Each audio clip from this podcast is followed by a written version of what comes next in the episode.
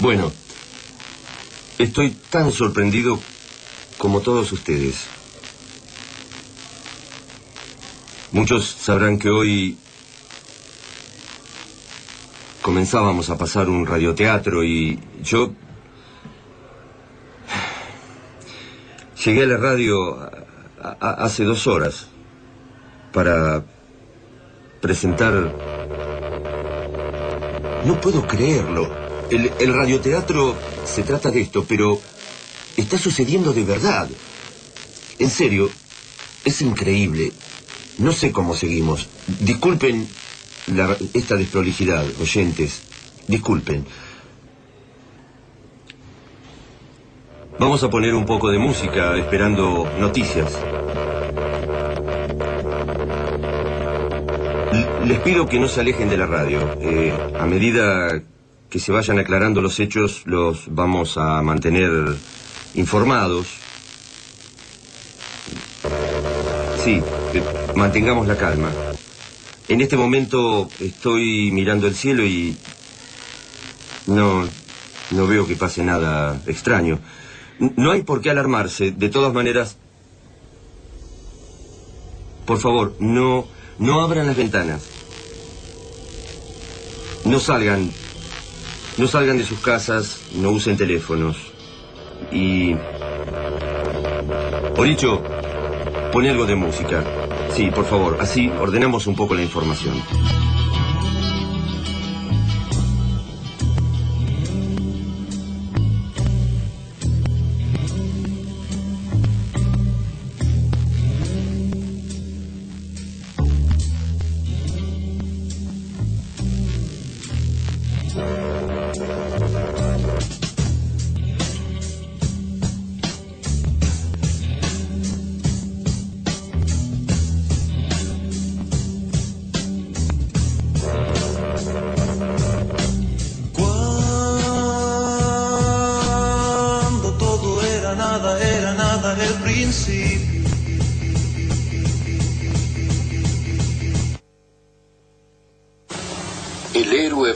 Del Eternauta es el héroe colectivo, un grupo humano.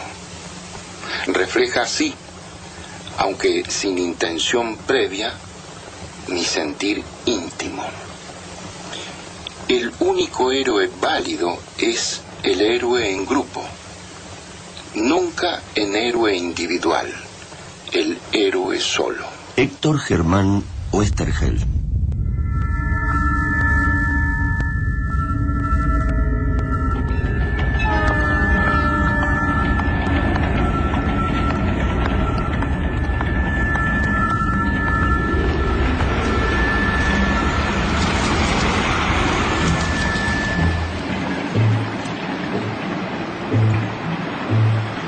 Oestergel mucho frío, mucho azul. Afuera, estrellas remotas. Adentro, mis libros, mi soledad. Escribo lo de siempre. Un guion de historietas. Una aventura en el Pacífico Sur. Tesoros encontrados y perdidos entre algas, corales y hombres duros y una muchacha de ojos color mar para siempre. ¿Y eso? Una silueta sentada en la silla vacía emerge difusamente. Un fantasma. Sus ojos me atraviesan. Estoy en la tierra azul, supongo. La mirada había visto tanto que la confusión no lo ahogaba. Le proponía nuevas interpretaciones. Sé que ya entramos en el siglo XXI. 2012, capaz. ¿De qué trabajas? Mm, soy guionista. Guionista de, de historietas, de radioteatros. ¿Y vos? Podría decirte mil nombres y, no te mentiría. Todos son míos. Pero El más cercano es el que me puso un cosmofilósofo del siglo XXIII. Me llamó el Eternauta. Sí, el Eternauta. Escuché el resto de la noche.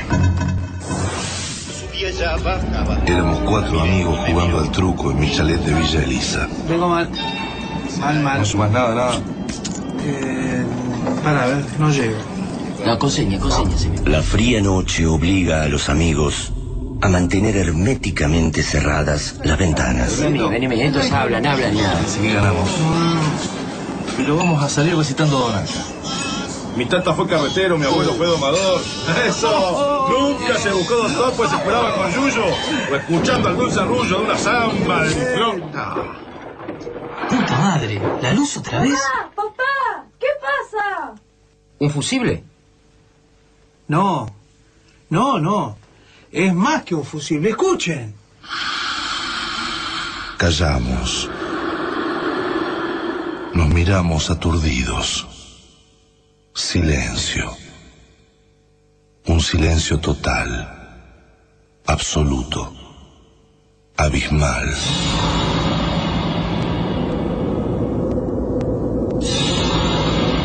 Lo que vemos por la ventana es peor. Absolutamente peor aún que el silencio.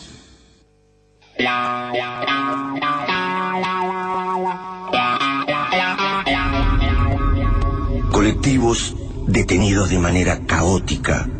Autos chocados contra casas, cercos y postes de luz. Cuerpos abatidos, fulminados. Perros exhalando su último suspiro entre vapores que se apagan. Un caballo cartonero inclina el carro atestado de chatarra.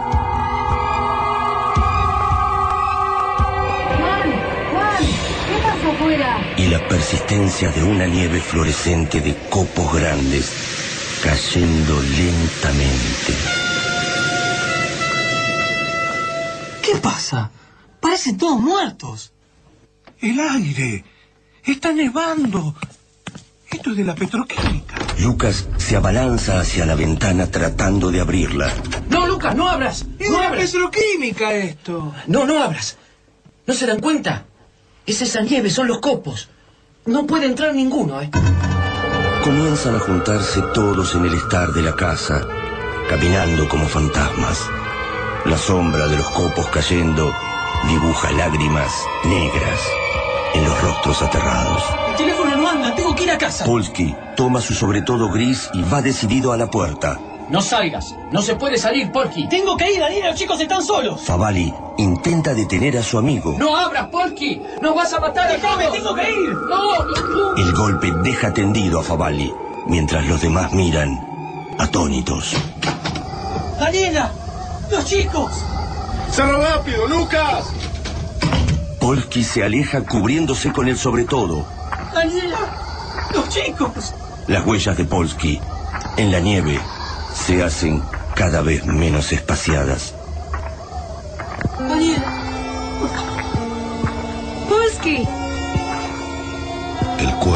Polsky se desploma sin ruido.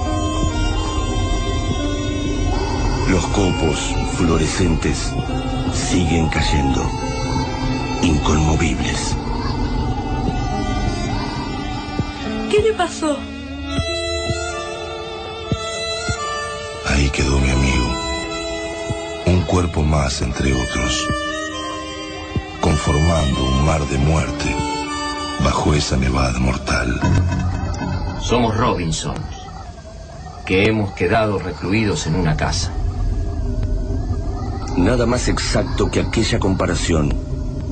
Los nuevos Robinsons recluidos en una isla hermética, solo que el mar que los rodea es de muerte y el auxilio que Favali imagina no llegará jamás.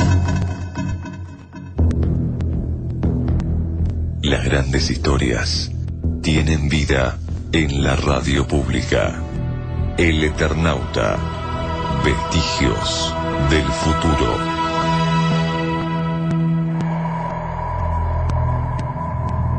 Postales del capítulo 1. ¿Qué han hecho de nosotros?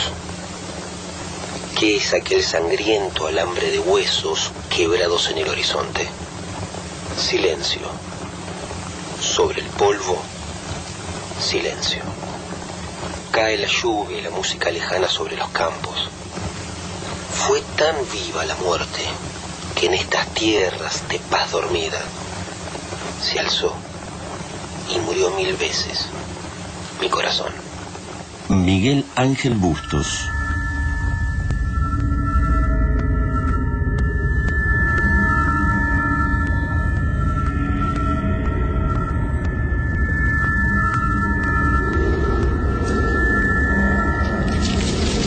Los copos siguen cayendo, lentos, mortalmente bellos. Adentro, los cinco sobrevivientes batallan por adaptarse a la nueva e inexorable realidad. Busquen endijas. Cualquier fisura. Una ventana que no cierra perfectamente. Los conductos de ventilación, el termotanque. Los copos matan solo con el contacto directo. Ya le puse pilas a la radio de onda corta. Alguien debe estar informando sobre lo que pasa. Igual no vamos a durar, Faba. El agua de la canilla ya debe estar contaminada. Y si cerramos todo herméticamente, el aire se va a terminar. Tenemos aire para varios días, Lucas. Los socorros van a llegar antes. Y además esta nieve no, no puede caer para siempre. No se oye nada. Ya fue, Juan. Estamos muertos. Su comandante Rafael Escuchen, Cargo escuchen la de radio. resistencia en Argentina. La nevada es mortífera. No salgan de sus casas. No abran las ventanas. Es necesario informarles que una vasta zona de América Latina es víctima de un despiadado ataque extraterreno. La nieve es la avanzada de una fuerza incalculable de seres de otro sistema. Han alterado las ondas electromagnéticas. No confíen en nadie. Traición incomprensible de las grandes potencias. Sudamérica fue entregada al invasor para preservar sus privilegios. ¡Qué hijos de puta! ¡Cállate, Lucas! ¡Qué hijos de puta! ¡Cállate! Están siendo interferidas. No intenten negociaciones. No crean en lo que escuchen. Tenemos datos fehacientes sobre desertores que se han aliado al invasor. Estamos organizando la resistencia. Les pedimos a los que puedan que se sumen al ejército de liberación. Estamos reuniéndonos. Los puntos de encuentro son los siguientes. Para la zona oeste del Gran Buenos Aires, Monte Chingolo. En la zona de La Plata, Caminos en Colombia. En la zona... ¿Qué pasa?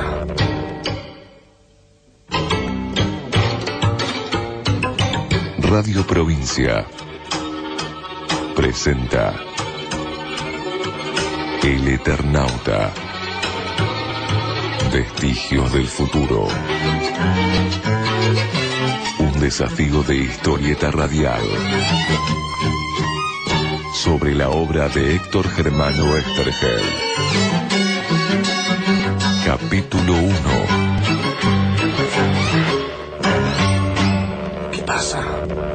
Difícil que volvamos a escuchar algo de nuevo. Es más grave de lo que creíamos. Estamos todos al horno. Sí, es grave. Parece que el auxilio no nos llegará tan fácil. Vamos a morir como ratas. El aire y los alimentos nos van a alcanzar. Nos vamos a morir. ¡Pará, Nos Lucas! vamos a morir. ¡Pará, Lucas! ¡No sumes quilombo! Favali señala con la vista a Martín, petrificado frente a la ventana. Tenemos que estar tranquilos. No podemos dejarnos llevar por la desesperación. Juan no sale de su asombro. Había olvidado a su hijo por completo, alucinado por el miedo. No mires, Martín. Vení conmigo, ¿eh? Y no te preocupes, vamos a estar bien. Anda a ayudar a mamá a revisar las alacenas. Anotá bien prolijito en tu carpeta la comida que tenemos. ¿Lo que hay en la heladera también, pa? Toda la comida, Martín, toda. Y acompañá a la mamá, que seguro tiene un susto bárbaro. Martín camina de espaldas hacia la cocina, mirando caer hipnóticamente la nieve mortal. Pa, ¿no viste a Huecolda? No aparece por ningún lado. Después la buscamos. No te preocupes ahora. La gata de Martín dormía siempre en el patio. Su suerte es la de miles que duermen eternos bajo los copos fluorescentes. No hay caso, che. El auto no arranca. Supongo que la alteración magnética de la que hablaba la radio debe afectar los circuitos eléctricos. Tenemos que avisarle a, a otros sobrevivientes, a la gente que ha sobrevivido. Podemos transmitir otra señal, seguro, seguro. Lucas habla con la mirada fija en la muerte invernal. Por momentos, cada uno se paraliza frente a las ventanas tratando de despertar de la pesadilla vuelta nieve. El mensaje que escuchamos en la radio estaba en la frecuencia de 1270 kHz. Eso es Radio Provincia. Pudo haber sido emitido desde la planta transmisora de la radio que está acá en Villa Elisa. Ellos tienen un grupo electrógeno que se acciona automáticamente si se corta la luz. Capaz que la resistencia se está juntando allá. Favali va y viene tratando de descubrir y solucionar cada detalle. Sí, sí, sí. Tenemos, tenemos que poner un filtro para el agua y armar un traje para poder salir a buscar lo que haga falta. Tenemos que diseñar un traje hermético, como de buzo. Lucas, el traje que usábamos cuando íbamos a bucear a pirámides. Lo tengo guardado arriba. Sí. Con la luneta y un filtro para respirar, estamos bárbaros. Subo a buscarlo. Buenísimo, Lucas. Nosotros vamos armando los guantes y vamos a cubrir los borcegos con alguna pintura fáltica o algo así. Si logramos salir, no nos va a faltar nada. Y tenemos que aguantar meses acá. Hasta libros podemos traer para no aburrirnos, qué sé yo. Sobrevivir ocupa cada pensamiento de Favali. Quizás por eso escapa de la visión aterradora que los rodea, en el infinito vacío que los inunda. Juan, tenemos comida para cuatro o cinco días. ¿Quieren comer algo? Gracias, Elena. Ahora hay que fabricar un traje para poder salir sin que los copos nos toquen. Traigo pegamento. Acá está el traje de buzo, acá lo traje. Che, estaba pensando que podemos construir un filtro de aire y con eso el aire de la casa es un problema menos, ¿no? Reconforta ver a Lucas, antes tan aterrado, entusiasmándose, encontrando soluciones, escapando al terror. Con el traje armado podemos buscar comida en cualquier mercadito. Latas, paquetes, frascos. Tenemos que ir a la planta transmisora de la radio. No son más de 20 cuadras. Yo creo que ahí se están juntando todos los que pudieron revivir. Hay que traer remedios, agua mineral. Y armas, Juan. ¿Armas? ¿Armas para qué, Faba? No todos los sobrevivientes serán pacíficos como nosotros. Volvimos a la era de piedra, Juan. El sálvese quien pueda. La guerra por la comida, los medicamentos. Esto va a ser como la jungla. Todos contra todos. Juan se crispa de tanta abrumadora nueva realidad. Todo, todos han sido transformados brutalmente por la muerte caída del cielo. La primera salida tiene que ser a la armería del Camino Centenario. También hay que traer trajes que podamos modificar. Demasiado terror. No solo miedo atroz por la extraña y mortífera nieve fluorescente, también por los otros sobrevivientes. Villa Elisa, siempre tan apacible, se había convertido en una selva donde todo sería cuestión de matar o morir. En un par de horas el traje está terminado. Elena y Martín traen una enorme fuente de fideos humeantes. Miran sorprendidos la obra terminada. El ajustado traje de neopren azul se decora con manchas de pintura asfáltica uniendo los guantes negros. La luneta de caza submarina adaptada a una mascarilla de pintor con dos filtros color naranja completan un disfraz tenebrosamente épico. ¿Te gusta, hijo? Está buenísimo, papá. Está bueno, Tincho, ¿no? ¿Será seguro eso? Lo importante es que los copos no toquen la piel, nada más. La nieve no debe ser radioactiva, si no estaríamos muertos ya. Ya coloqué un, un extractor de aire en el garage. Nos va a servir para sacar los copos cuando salga por el portón. No, Faba. ¿Quién te dijo que el que va a salir con el traje sos vos? Vos sos el más necesario de nosotros. El traje lo voy a probar yo. ¿Y si con el neopren no alcanza? Vos tampoco podés arriesgarte, Juan. Yo soy solo. Vos tenés a Elena, a Martín. Ellos te necesitan. Tampoco es justo que vayas vos, Lucas. Además, el traje de Juan te va a quedar apretado. Pero yo soy el único que puede operar el transmisor de la radio. ¿Te olvidaste de eso? Sé usar las consolas, abrir un micrófono y puedo mandar un mensaje a los sobrevivientes. Capaz hay algunos en la planta transmisora. El coraje empieza a emerger de los seres acorralados por el final. Todos tenemos razones, Lucas. Echémosle la suerte. Juguémoslo. Vamos, vamos a jugarlo a los dados. Total, siempre le gano yo. El que saca el dado más alto sale con el traje.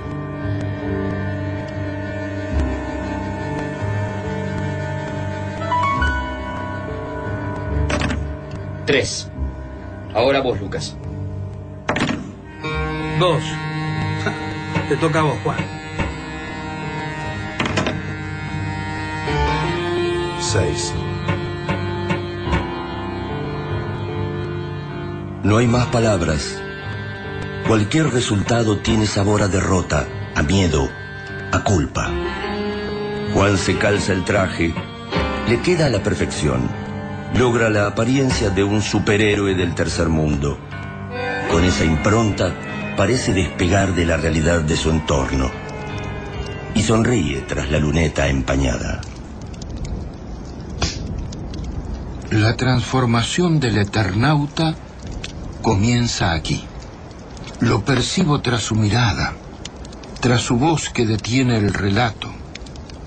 El silencio es algo tangible casi. Un pensamiento pétreo que lo acompaña mientras mira, piensa, planea, recuerda, imagina. ¿Respiras bien, Juan? Sí, sí, Elena, bárbaro. Hacemos un tremendo equipo nosotros, ¿eh? Favali ingresa al estar con un rifle entre las manos. Tomá, Juan. Es una 22, pero es lo que tenemos. Ver el arma nos devuelve a la brutal realidad, al incierto futuro. Che, pero ¿es seguro que no van a entrar los copos cuando Juan salga? El garage va a servir como cámara compensadora. Y apenas salga Juan, prenderemos el extractor para sacar todos los copos que entren. Pero no hay luz. Desde los tiempos de los cortes de energía armamos un grupo electrógeno para el laboratorio. Hay gasoil para unas cuatro horas. Esa es otra cosa que tenés que traer, Juan. La tensión, malamente disimulada en los rostros, apenas deja espacio para la planificación.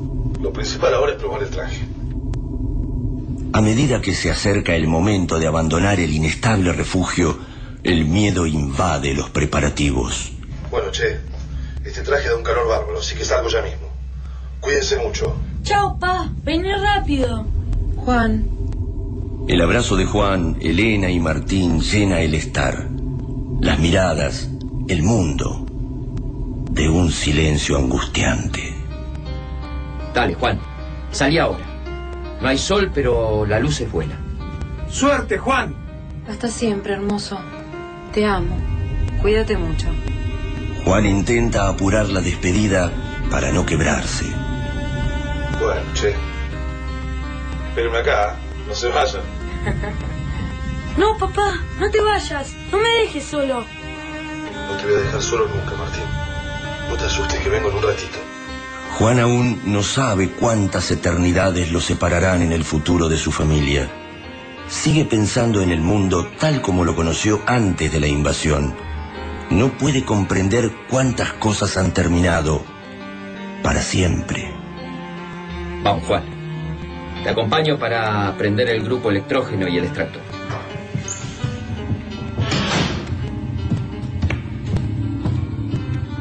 El silencio se hace más hondo cuando Favali y Juan, solos en la tiniebla del garage, unen las miradas. ¿Para qué engañarte, Juan?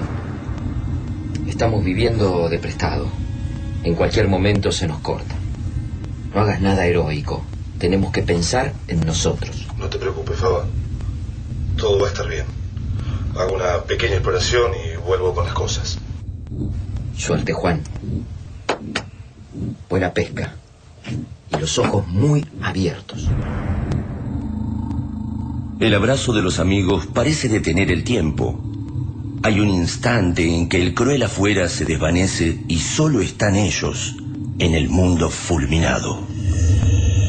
Me quedo solo en el garage y pienso en la soledad de la muerte. Pienso en Elena, en Martín, en todo lo hecho en todo lo perdido. La delgada puerta es lo único que separa a Juan Salvo de la nevada mortal.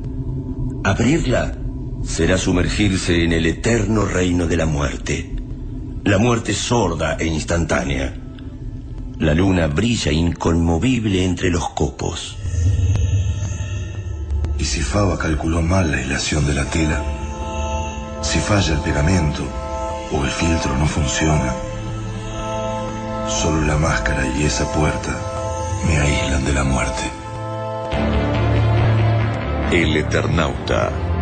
Vestigios del futuro.